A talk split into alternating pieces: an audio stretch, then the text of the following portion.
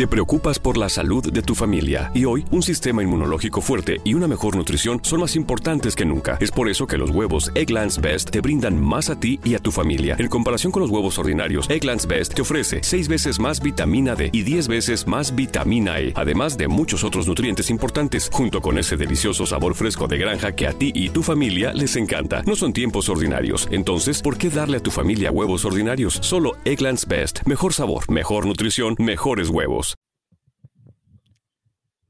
Hola amigos de ADN Barça, bienvenidos al episodio 17 de nuestro podcast y la segunda edición que hacemos ya con los amigos de Conexión Deportiva a través de YouTube también. Y, bienvenidos también a, los que nos están sintonizando a través de este medio eh, también y en las redes también de Conexión Deportiva. Y pueden seguirlos ahí también eh, leen los trabajos de nuestra compañera Mariana Guzmán. Mariana, hoy también nos acompaña un invitado especial al que ya vamos a presentar, pero antes de eso eh, cuéntanos un poco cómo ha sido tu, vuelta a la libertad en las calles de Barcelona. No, feliz, feliz de, volver. Estamos ahora en la ciudad en la fase 1. Ya se siente un poco más de vida en la calle, ya hay personas en las terrazas. No tenemos esa restricción de horarios, aunque sí se mantienen los horarios para hacer ejercicio y para ciertas cosas. Pero bueno, vamos mejorando y evolucionando. Así que muy, muy diferente ya el mood de estos días con lo que fue la, la cuarentena como tal. Así es, bueno. Hoy tenemos en nuestro episodio número 17 de, ADN Barça un invitado especial. Se trata de Víctor Malo, quien es eh, redactor, productor, eh, todero ahí en, en Coordinador.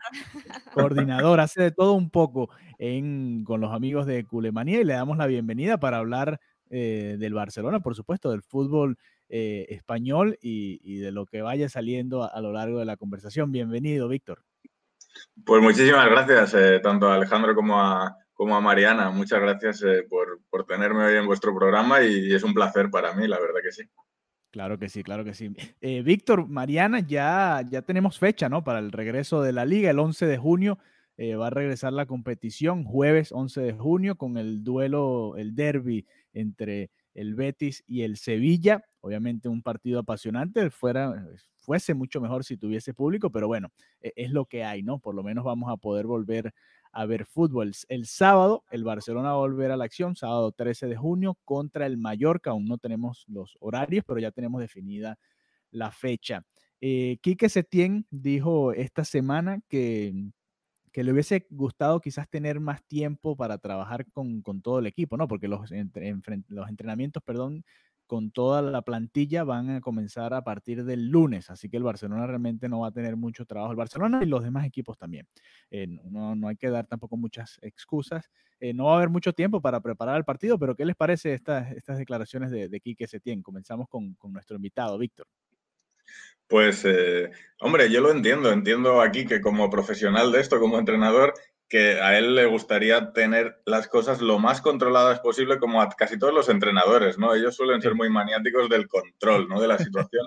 Y, yo entiendo aquí que en el sentido de, ostras, eh, han tenido menos de un mes para prepararse, para ponerse a tono físicamente, hay muchas cosas que trabajar, jugadores que todavía, eh, bueno, todavía no están 100% físicamente, eh, riesgos de lesiones, entonces eh, es normal que en ese sentido los entrenadores prefieran un poco más de tiempo y de hecho también los jugadores, ¿no? El propio Gerard Piqué no hace demasiado, también en una entrevista donde estaba Javier Tebas, el presidente de la liga, pues eh, Gerard aprovechó para mandarle un recado a Tebas y le dijo que si podían empezar un poco más tarde los partidos sería mejor, ¿no? Pero bueno, finalmente Tebas ha conseguido el apoyo del gobierno para que a partir del 8 de junio ya se pudiese jugar.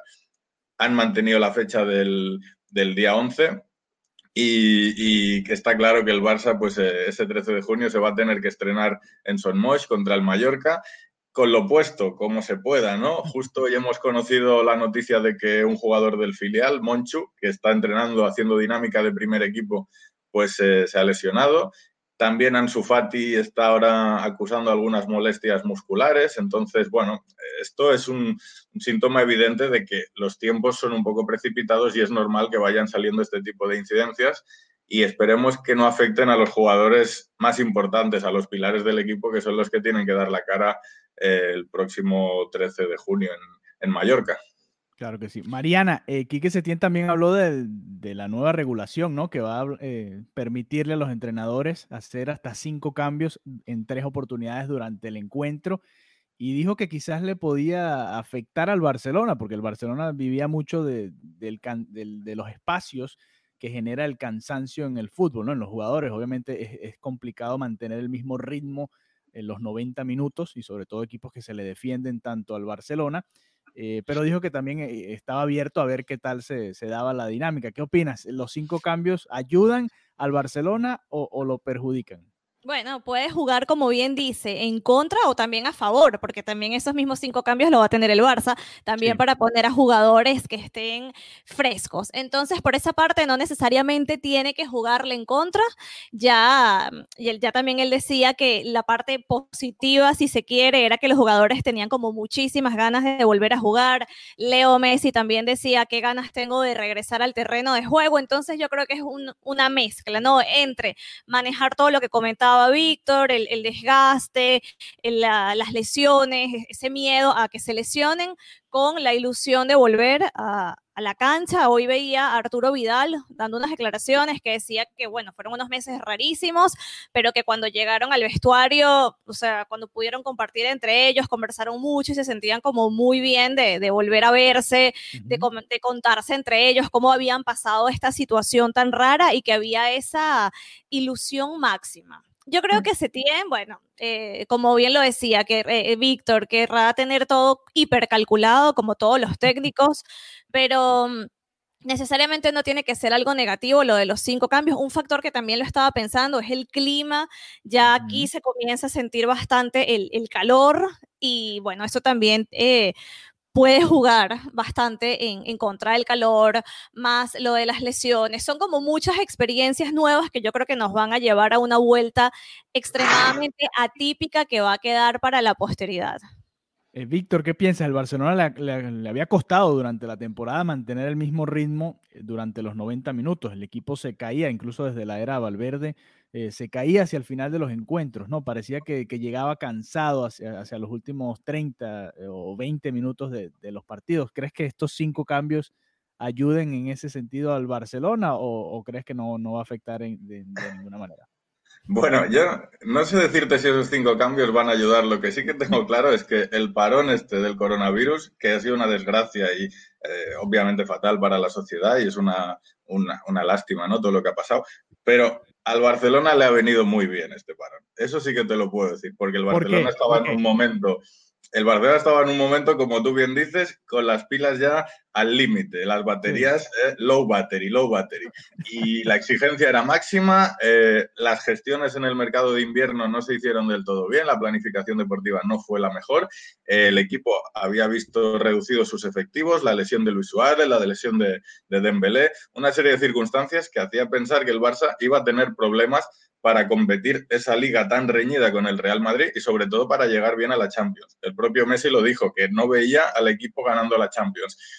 Han pasado dos meses y medio, jugadores como Luis Suárez ya están a punto de recibir el alta médica, los jugadores en general han podido descansar, se han podido poner en forma, algunos de ellos han venido en muy buen estado de forma, es el caso del propio Arturo Vidal que comentabais, el caso de Rakitic, eh, de Jong, Artur, el propio Messi también se le nota que está con muchas ganas, con, una velocidad a punta especial. Entonces yo creo que, ese desgaste que se estaba arrastrando eh, lo hemos podido eliminar. A partir de ahí, el tema de los cinco cambios, obviamente, como decía Mariana, tiene sus pros y sus contras. Es cierto que a nivel Barça, eh, Barça juega mucho al desgaste del rival y si no consigue marcar en los primeros minutos, el hecho de tener la posesión, de marear al rival y de hacerle defender, de hacerle correr detrás del balón, que es un poco la filosofía Cruyff, eso ayuda al cansancio del rival. Si el rival tiene más gente fresca para jugar, costará un poco más desgastarle. Pero hay que decir también algo que no dice Setién, que es que el Barça tiene una plantilla mucho mejor que la mayoría de equipos de la liga. Y esos cinco cambios, el Barça te puede meter jugadores mucho más buenos que quizá pues, un Levante o un Mallorca, ¿no? Entonces, ese fondo de armario que tiene el Barça no es lo mismo que tú puedas meter a Ansu Fati o al propio Braithwaite, que parece que está encajando bien, que, bueno, que el Mallorca que pueda meter pues, a un jugador un poco más, eh, de segundo nivel, ¿no? Entonces, en ese sentido, obviamente los cinco cambios creo que favorecen a, a los grandes, tanto a Barça como a Real Madrid.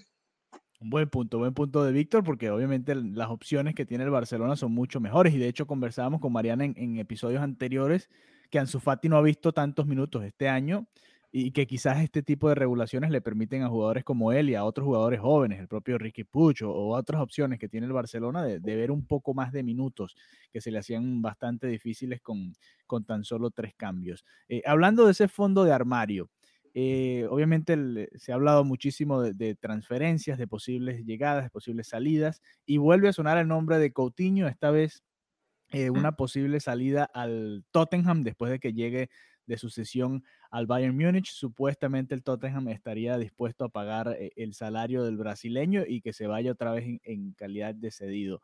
Eh, Víctor, ya Mariana y yo hemos hablado al respecto, ¿no? Sobre Coutinho, eh, pero queremos saber tu opinión. ¿A ti te gustaría ver una, segunda versión de, o una segunda oportunidad de Coutinho con el Barcelona en este equipo de, que maneja aquí que se tiene, o crees que ya le pasó el tren y la oportunidad a Coutinho con el Barça? Bueno, la verdad es que el caso de Coutinho es, complicado porque, como bien dices, eh, aunque es un jugador de un excepcional talento, en Barcelona tuvo la mala suerte de que él no consiguió sentirse cómodo, la presión del Camp Nou y de jugar eh, al lado de Messi y de otros grandes cracks, pues parece que le pesó mucho y el propio futbolista se fue hundiendo, ¿no? Entonces, al final, cuando son temas tan delicados que, rozan ya lo psicológico. Eh, el estado anímico, es muy difícil aventurarse a decir si una segunda oportunidad puede ser positiva o negativa. A nivel de talento, es obvio que el futbolista encaja en el Barça. Yo creo que es un gran jugador.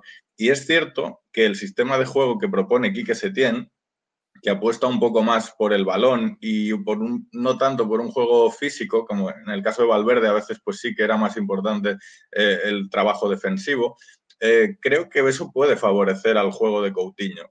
Pero hay que pensar qué rol tiene que desempeñar Coutinho en el Barça de Setién, ¿no?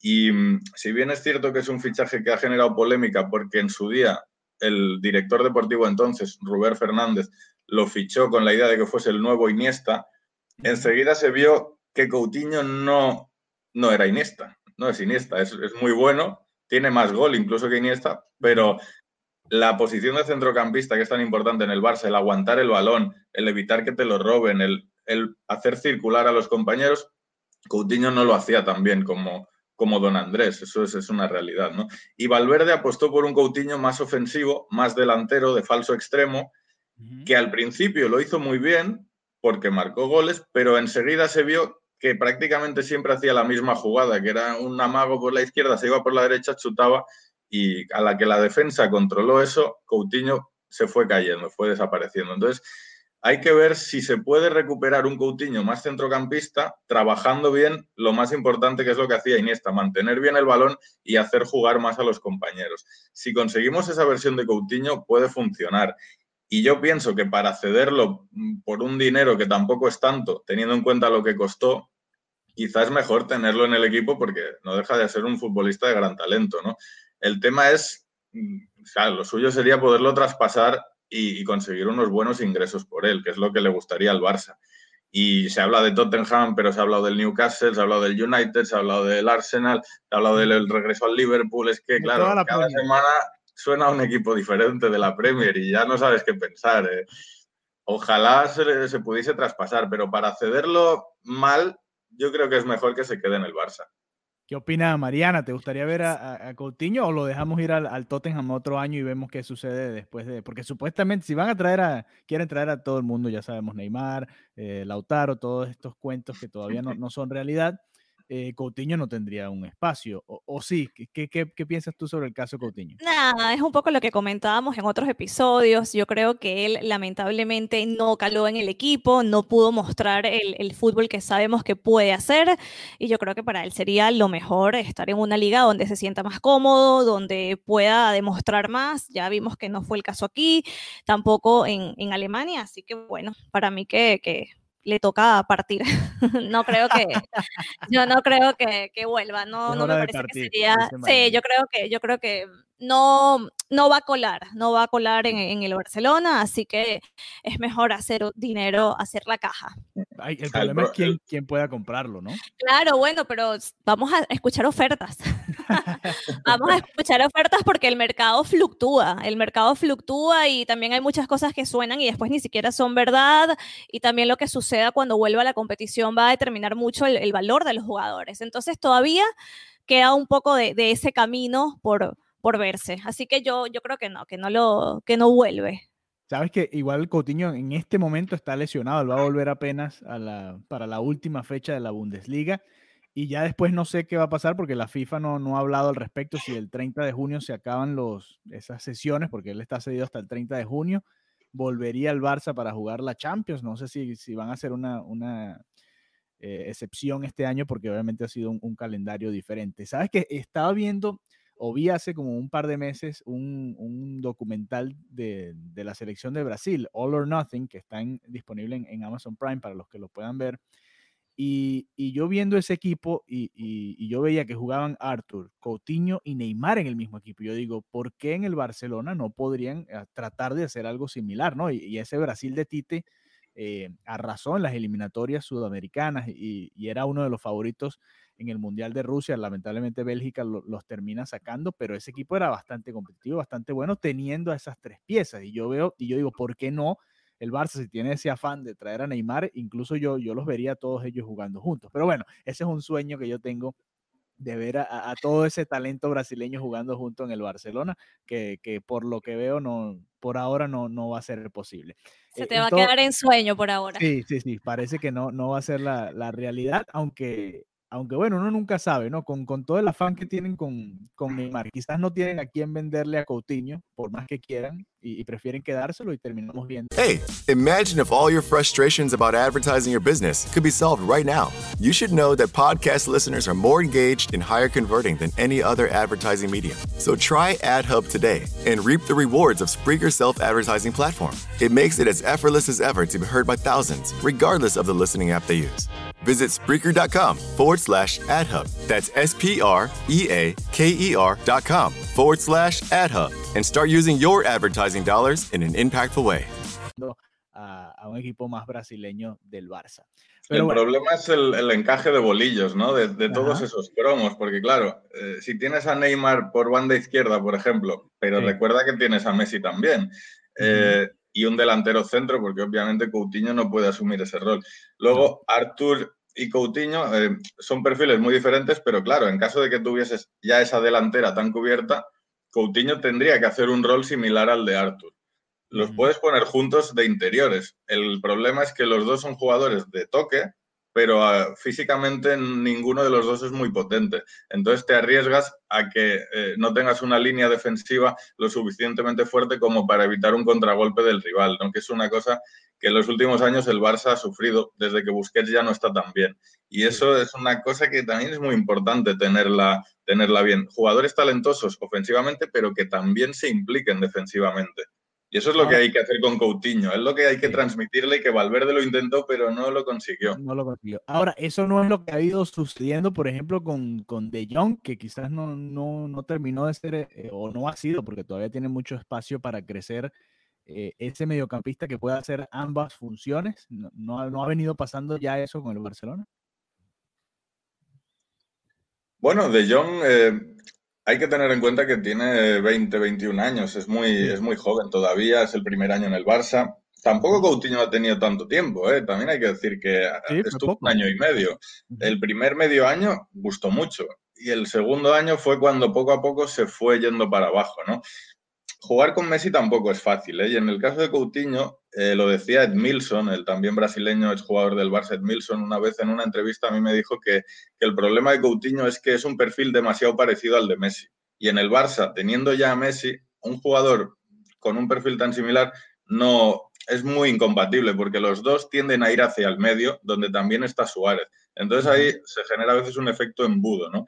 Y por eso Neymar le venía también al Barça, porque Neymar tenía la habilidad de jugar por el medio, pero también iba muy bien a la banda y te generaba espacios desde, desde la línea de fondo, desde el córner. Entonces eso es una cosa que, que el Barça lo valora mucho, tener jugadores abiertos a los espacios a, las bandas, digamos, para generar espacios a los que entran por el medio, ¿no? Y eso Guardiola lo hizo ya con Titi Henry, que en su momento fue complicada la adaptación de Henry porque él estaba acostumbrado a tener siempre el protagonismo. Y Guardiola le dijo, te tienes que quedar en la banda, porque tienes que sacrificarte para que Iniesta y otros jugadores tengan espacio por el medio. Y eso es una cosa que con Coutinho no se ha sabido hacer, ¿no? Y bueno, pues eh, son pequeños detalles del fútbol que al final eh, acaban siendo muy importantes. Claro que sí, claro que sí. Hablando de, extremos, eh, Ansu Fati ha estado también en, los medios de comunicación esta semana porque supuestamente la Juventus ahora mira hacia allá, ¿no? Hacia la juventud del Barcelona en este supuesto cambio que, quieren hacer con, con Miralem Pjanic. Por cierto, ¿qué piensas tú sobre eso? ¿Al Barcelona le hace falta realmente un jugador como, como Pjanic para el mediocampo en estos momentos? Pues yo, yo pienso que no. Sinceramente, pienso que no. Y la realidad de esta operación es que es puramente económica. ¿Eh? Eh, tenemos que tener en cuenta que el Barça tiene un mes para cuadrar las cuentas, porque si bien es cierto lo que tú decías, que las cesiones a lo mejor se alargan, que hay que hablar con la FIFA y tal, lo que no creo que pase es que a nivel fiscal cambie la situación. Las empresas los clubes de fútbol cierran el ejercicio económico el 30 de junio. Ahí presentan las cuentas. Y si el Barça no sanea sus cuentas a tiempo, eh, cerrará el ejercicio con pérdidas. El Barça ahora mismo tiene una previsión de pérdida de ingresos que tenían presupuestados de 150 millones de euros. Es decir, 150 millones con los que contaban que ahora mismo no los tienen y eso supone ahora mismo, en realidad, la pérdida en total serían unos 90 millones aproximadamente, porque había una previsión de beneficios que se compensa, quedan unos 90 millones de pérdidas. Entonces, el, objetivo ahora del Barça es cerrar una operación con un club amigo, que es la Juventus, para poder fichar a un jugador por X dinero y a la vez venderle a otro o a otros dos por ese mismo dinero. Es la misma operación contable que se hizo con Silesen y Neto pon el caso de Pjanic y pon que son 70 millones. Tú vendes a, Semedo por 70, fichas a Pjanic por 70 y, y, lo que has pagado por Pjanic te lo das a descontar durante los años siguientes. Pero lo que has ingresado por Semedo lo computas ya antes del 30 de junio como un ingreso. Entonces, de esa forma puedes cuadrar las cuentas. El caso Pjanic es esta la realidad. Es un jugador que encaja, pero el principal motivo no es el futbolístico, sino es el económico.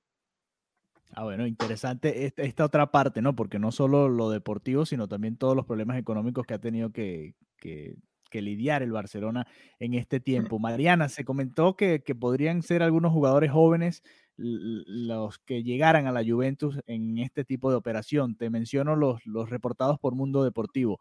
Aleñá, Ricky Puig, X, Trincao y Pedri. El Barcelona eh, va a tener que sacrificar a la cantera para, tratar de resolver estos problemas económicos. ¿Deberían irse por esa vía o, simplemente quedarse con sus jugadores jóvenes y, bueno, lidiar con la parte económica por otra parte? A mí me interesaría mucho eh, saber la visión de Víctor en relación a, cómo se gestiona a los jugadores de la Masía. Yo creo que todo apunta a que lo más fácil es que dispongan de Aleñá una vez que termine su sesión con, con el Betis. Creo que es como lo más sencillo. Pero, Víctor, ¿qué opinas de la manera en que se está manejando la Masía o tanto que se ha dicho cuándo le van a dar esa gran oportunidad a Ricky Puch y no termina de llegar más allá de uno que otro partido, donde eh, interviene un gol, donde está entrenando con el primer equipo. ¿Te parece que está bien gestionada la masía? ¿Qué, relación o qué feeling te da? Es un, es un, tema muy complejo el de la masía y a nivel de sentimiento todos los culés nos encanta presumir de la masía y de los grandes talentos que salen del fútbol formativo. Y es, y es verdad que necesitamos entrenadores arriesgados, atrevidos, como fue Guardiola, que les den oportunidades a estos futbolistas. Pero también es cierto que estamos en un nivel de tanta exigencia competitiva que hay jugadores que a esa edad no están todavía preparados para asumir responsabilidades en según qué partidos. Entonces, hay que dosificarlos con cuidado porque, porque pueden tener la mala suerte de salir a jugar un día en un partido importante, hacerlo mal y que luego eh, la prensa, la afición se les eche encima también. A veces el mundo del fútbol es muy cruel, ¿no? Y entonces se intenta vigilar también un poco esa situación. La Masía durante unos años se ha descuidado un poco, pero ahora a mí me consta que el club está poniendo mucho empeño en volver a revitalizar lo que tiene que ser una de las mejores fábricas de futbolistas del mundo. Y en ese sentido eh, va a ser muy importante tener confianza en, jugadores como, como, Ricky Puig, eh, Aleñá, etcétera, pero siempre midiendo los tiempos para que ellos se puedan explotar de la mejor manera, de la mejor manera posible. Sí, eh, interesante porque este año a Ansu Fati le dieron la oportunidad, ¿no? Que quizás es mucho más joven que, varios de estos casos que mencionábamos, el propio Aleñá, Carles Pérez, que salió eh, rumbo a la Roma también y, que fue tratado quizás de, una manera que no es la ideal y que no tiene mucho que ver con, con el Barcelona, pero es un debate interesante porque hay mucho talento joven, pero también mucho talento que ve eh, difícil llegar al primer equipo, ¿no? Cuando está Messi, está Suárez, queda otra opción ahí y, escuchas que van a, piensan traer a Neymar, que piensan traer a Lautaro Martínez, que ya está ahí Griezmann también, que se nos olvidó y también es, un titular indiscutible en el equipo. Entonces, eh, ¿cómo hacer para que el joven se mantenga y se mantenga con esa ilusión, ¿no? Porque ve realmente complicado tener minutos en el Barcelona, sobre todo los, los jugadores de, de, corte ofensivo, que son eh, los que más llaman la atención, porque eh, quizás en, defensa que tenemos mm, eh, fallas y que faltan jugadores ahí, pues quizás sería la, manera más fácil de llegar al primer equipo.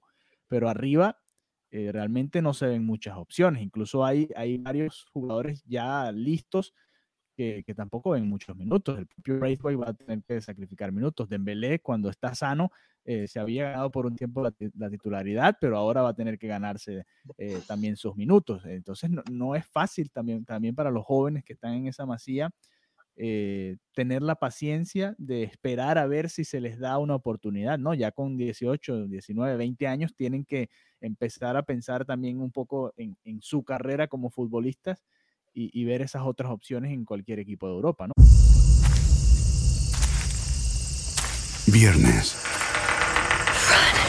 Los críticos aclaman que A Quiet Place Part 2 es la experiencia para que los cines fueron hechos. A Quiet Place Part 2 clasificada PG-13. ¿Qué piensan al respecto?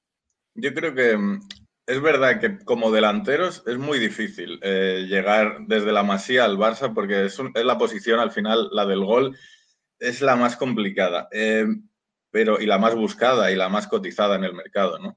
Pero lo que siempre ha generado el Barça, lo mejor que ha generado el Barça históricamente, y Mariana lo sabe perfectamente, son los centrocampistas, ¿no? Que, que era el caso que hablábamos de Ricky Puig, Aleñá, etcétera esa es la gran escuela de la Masía. Los Guardiola, los Xavi, los Iniesta, jugadores totales, con una visión de juego periférica que ayudan a, prolongar el estilo de juego del Barça que se ha ido instaurando en los años, con, sobre todo con Johan Cruyff, con Rinus Michels anteriormente, etcétera, ¿no? Eso es, eh, eso es el gran legado y eso es lo que tenemos que intentar. Entonces yo creo que el modelo que hay que trabajar es de seguir intentando fichar a las estrellas, eh, a las mejores estrellas del mundo, pero no gastar luego tanto dinero en jugadores de segundo orden que a veces no son tan superiores a los que puede generar el propio club, ¿no? Y entonces, en operaciones tipo Paulinhos, Arturo Vidal, eh, Rakitic en su día, son jugadores que son buenos jugadores, André Gómez,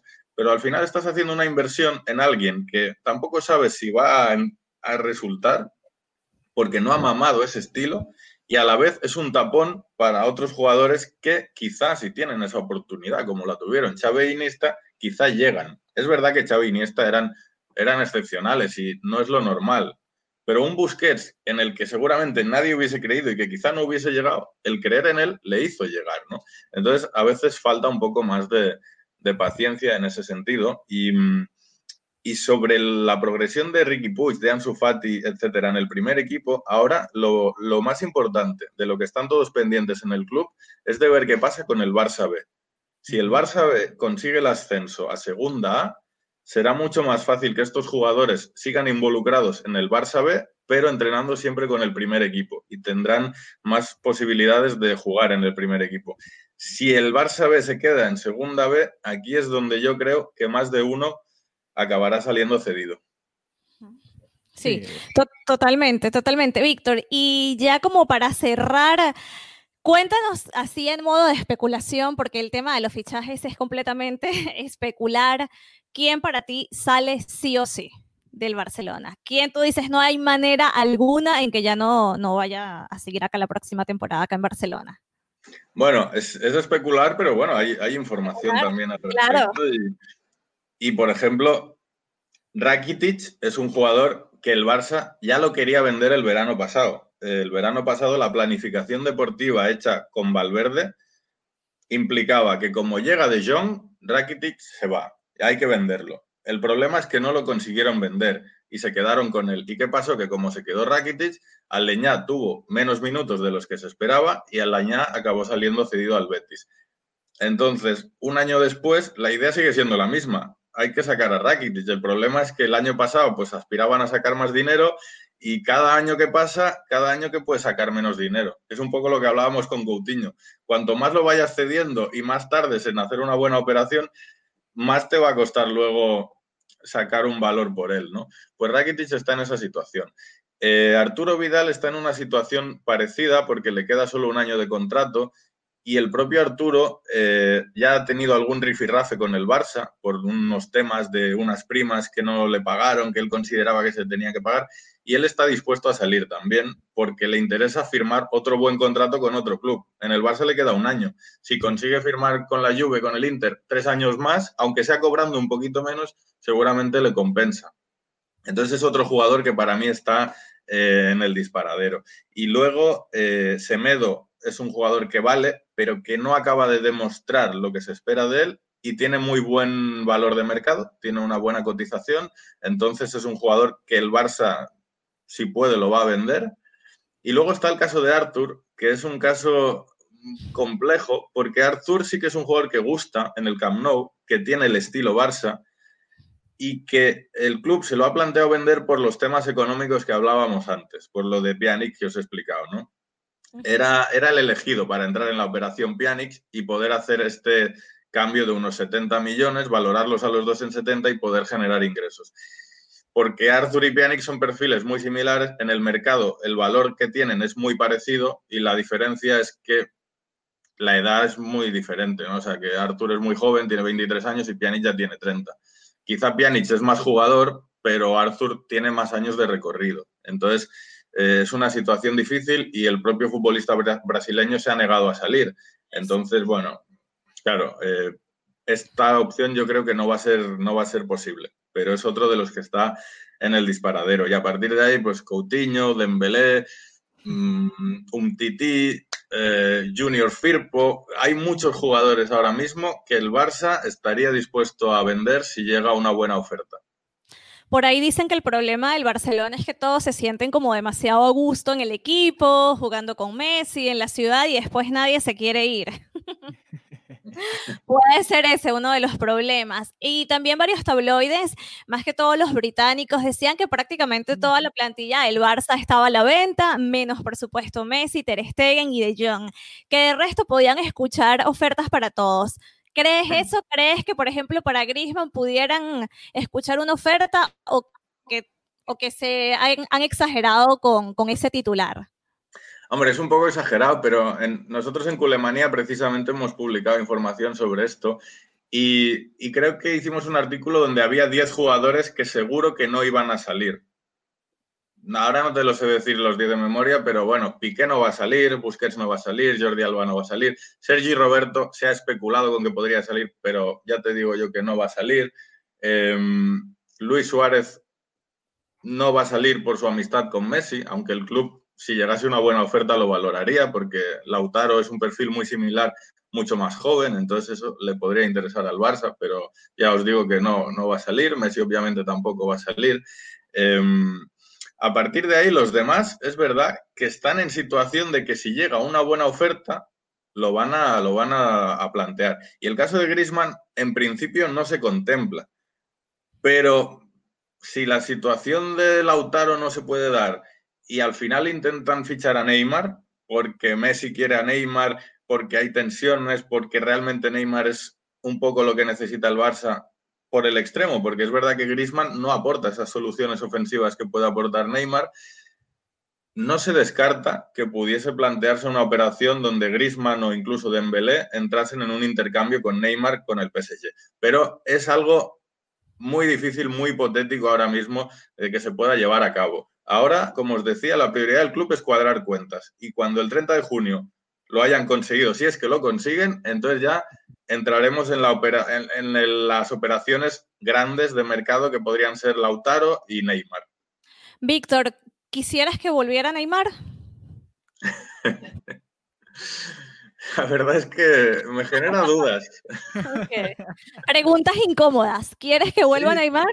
Porque a mí, a mí no, me gustó su, no me gusta su comportamiento, no me gustó cómo se fue y, me, que vuelva una persona que ha hecho eso no me gusta. La verdad que no encaja con lo que tiene que ser el Barcelona a nivel de valores. Pero a nivel futbolístico es verdad que es un jugador espectacular que tiene una gran relación eh, con los demás futbolistas, que ya estaría adaptado y que puede aportar muchísimas soluciones ofensivas. Incluso el día que no esté Messi, pues es un jugador que puede ayudar a, alargar la hegemonía del Barça. Entonces, si miramos el tema puramente deportivo, te diría que sí. Si miramos el tema profesional, de comportamiento, el económico también, pues te diría que no. no sé, no me he mojado del todo, ¿no? Pero... no, no, sí te mojaste, sí te mojaste.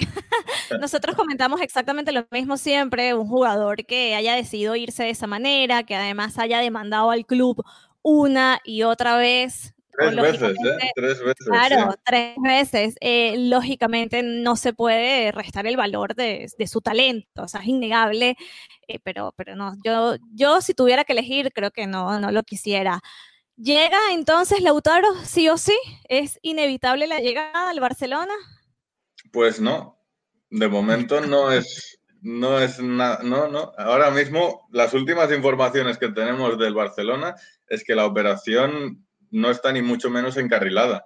El Inter, eh, Auxilio, eh, se llama el director deportivo, dijo el, el otro día que la única manera de sacar a Lautaro del Inter es pagando la cláusula y lo que os comentaba, los problemas económicos del Barça ahora hacen inviable que se puedan pagar 111 millones de euros por Lautaro, porque es que venimos de un año que se han pagado 120 por Neymar y 90 prácticamente por De Jong. Y veníamos de la operación Coutinho, veníamos de la operación Dembélé, ha sido operaciones muy costosas y el Barça ha ido agrandando su deuda. Entonces, la operación Lautaro, si no hay jugadores de por medio, no es viable tiene que ser con intercambio de futbolistas y algo de dinero.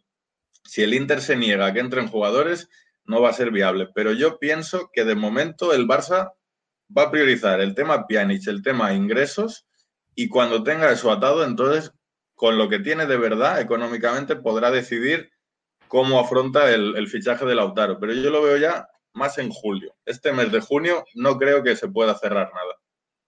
No, lo que tú dices suena completamente coherente de que hagan primero las cuentas, pero conociendo cómo han sido los últimos movimientos del Barça, yo creo que a veces no se van por lo coherente, sino se van a lo directo y vamos a ver más noticias de, Lautaro viene, está a punto y quizás a último momento se den cuenta ¿no? de lo que tú acabas de comentar. noticias habrá muchas, eso seguro. bueno, muy bien, Víctor. De verdad que muchísimas gracias por estos 40 minutos conversando sobre la actualidad del Fútbol Club Barcelona. Cuéntanos dónde te podemos seguir en tus redes sociales eh, y, por supuesto, la web de Culemanía. Sí, nosotros eh, estamos en la web es culemanía.com, estamos en Facebook, estamos en Twitter, estamos en Instagram, culemanía o culemanías, ¿eh? en algún caso lo ponemos con S, porque ya estaba cogida la, marca por alguna otra persona, eh, pero básicamente somos una web de barcelonistas 100%, es un diario digital donde hablamos del Barça desde todos los puntos de vista, el deportivo obviamente, tanto el análisis de los partidos como los rumores de fichajes como la planificación deportiva, también el institucional, temas económicos, temas eh, sobre los posibles eh, directivos, sobre los posibles eh, presidenciables del Barça, que estamos a un año de elecciones a la presidencia del Barça, entonces ya se están moviendo candidaturas, se está viendo mucho, digamos, movimiento de despachos. los directivos, un poco también hablamos de los negocios de los directivos, de cómo gestionan el club a nivel económico, a nivel jurídico, E incluso tenemos también una sección un poco más rosa, donde hablamos también de las novias de los jugadores y Ah, este tipo de cosas, que también interesa. O sea, al final es el mundo Barça desde todos los puntos de vista, para todos los aficionados, eh, en castellano. Así que desde allí seguro que hay muchísima gente que también le puede interesar y, y les invito a que conozcan nuestra, nuestra, nuestro diario. Ok, bueno, perfecto. Ya saben, visiten a la gente de Culemanía en todos los perfiles que ya comentaba Víctor. Y bueno, ojalá podamos volver a hacer algo como esto ya cuando se reanude la temporada para seguir analizando al Fútbol Club Barcelona. Y bueno, Ojalá sido- podamos volver al Camp Nou. Bueno, Mariana, que le encanta ir al Camp Nou. el, el deseo, poder volver al Camp Nou. ¿Cómo, cómo ves esa vuelta ya para la próxima temporada, no? Claro, de momento, de momento va a ser imposible. Ahora lo que se está mirando, que es muy curioso, es que están trabajando en, en sistemas de sonido ambiente para que como no hay espectadores, pues por las pantallas eh, se vea la gente o se escuche el, el sonido de, de que haría la afición, ¿no? Y, y lo último que decía Tebas, el presidente de la liga, es que seguramente a septiembre, octubre, le gustaría que empezase a entrar gente en los estadios, pero tipo un 30% del aforo. Pero hay que ver si eso va a ser viable o no, porque ahora mismo hay que extremar las medidas de precaución todavía, ya que ahora, como decía Mariana al principio, apenas estamos ya empezando a salir a la calle, apenas los bares están empezando a, abrir las terrazas, pero todavía hay mucho riesgo de contagio y tenemos que ser precavidos. Claro que sí. Además, eso sería ya para la, temporada que viene, ¿no? Que en teoría comienza en septiembre de este año. Vamos a ver qué, cuál es el acuerdo final entre la liga y, y los jugadores, porque si se llega a disputar la Champions, por ejemplo, y Barcelona, Real Madrid o Atlético llegan hasta la final, eh, estarían jugando a finales de agosto la final de la Champions y, y tendrían que empezar la liga entonces en la segunda semana de septiembre. Eh, se ve eh, bastante complicado. Pero bueno, eso será tema para otro episodio de ADN Barça. Muchas gracias, Víctor, por habernos acompañado. Y gracias, Mariana, como siempre, desde Barcelona. Un placer hablar, como siempre, de, del Fútbol Club Barcelona. Y bueno, ya saben, sigan eh, a los amigos de Culemanía. Gracias a la gente de Conexión Deportiva también que nos está viendo por video y a la gente que nos escucha en el podcast. Recuerden suscribirse y compartir con sus amigos que sean seguidores del fútbol y del Fútbol Club Barcelona. Hasta la próxima. Adeu. Gracias, hasta luego. Para celebrar los precios sorprendentemente bajos de State Farm, le dimos una letra sorprendente a esta canción. Sorprendente, State Farm es. Con esos precios tan bajos, ahorro mes a mes. Sorprendente, State Farm. Yo quiero esos precios bajos, ahorrar es un placer. Como un buen vecino, State Farm está ahí. Whatever business you're in, growth isn't just about getting bigger. At ADP, we believe it's about getting stronger by turning data into insights so you can build teams that work as teams. By using our AI technology to help catch payroll errors before they're errors. And by keeping ahead of thousands of changing regulations so you can keep ahead of everything else. ADP helps businesses like yours grow stronger every day. ADP, HR talent, time, and payroll.